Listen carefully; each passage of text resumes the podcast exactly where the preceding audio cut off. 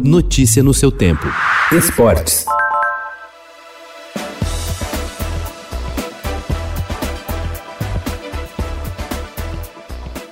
Foi um sufoco que até mesmo o mais pessimista dos torcedores do Palmeiras não esperava passar. O time jogou um péssimo futebol, foi totalmente dominado pelo River Plate ontem à noite no Allianz Parque, perdeu por 2 a 0 e só se garantiu na sonhada final da Libertadores porque vencera por 3 a 0 na semana passada. O sofrimento foi do início ao fim da partida, mas a equipe vai disputar o título pela segunda vez na história e tentar repetir o feito de 1999, quando foi campeã. De candidato ao rebaixamento no início do Campeonato Brasileiro ao protagonismo no futebol continental na temporada 2020, o Santos pode concluir nesta noite essa transformação, quando receberá o Boca Juniors, às 7h15 da noite, na Vila Belmiro, para o segundo jogo das semifinais da Copa Libertadores, que vale vaga na final da competição.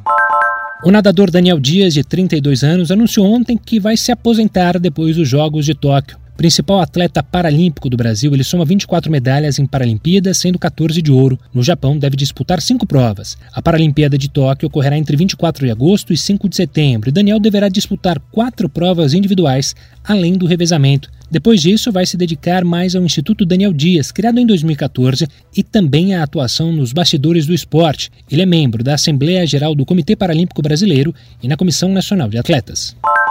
O juiz Emílio Migliano Neto, da Sétima Vara de Fazenda Pública do Tribunal de Justiça de São Paulo, determinou na noite de segunda-feira a suspensão do contrato de 100 milhões de reais feito pela Prefeitura de São Paulo com a nova empresa responsável para promover e organizar a etapa do Mundial de Fórmula 1 na capital paulista. Na decisão obtida pelo Estadão, ele define a contratação como uma verdadeira aberração e critica a falta de transparência no processo.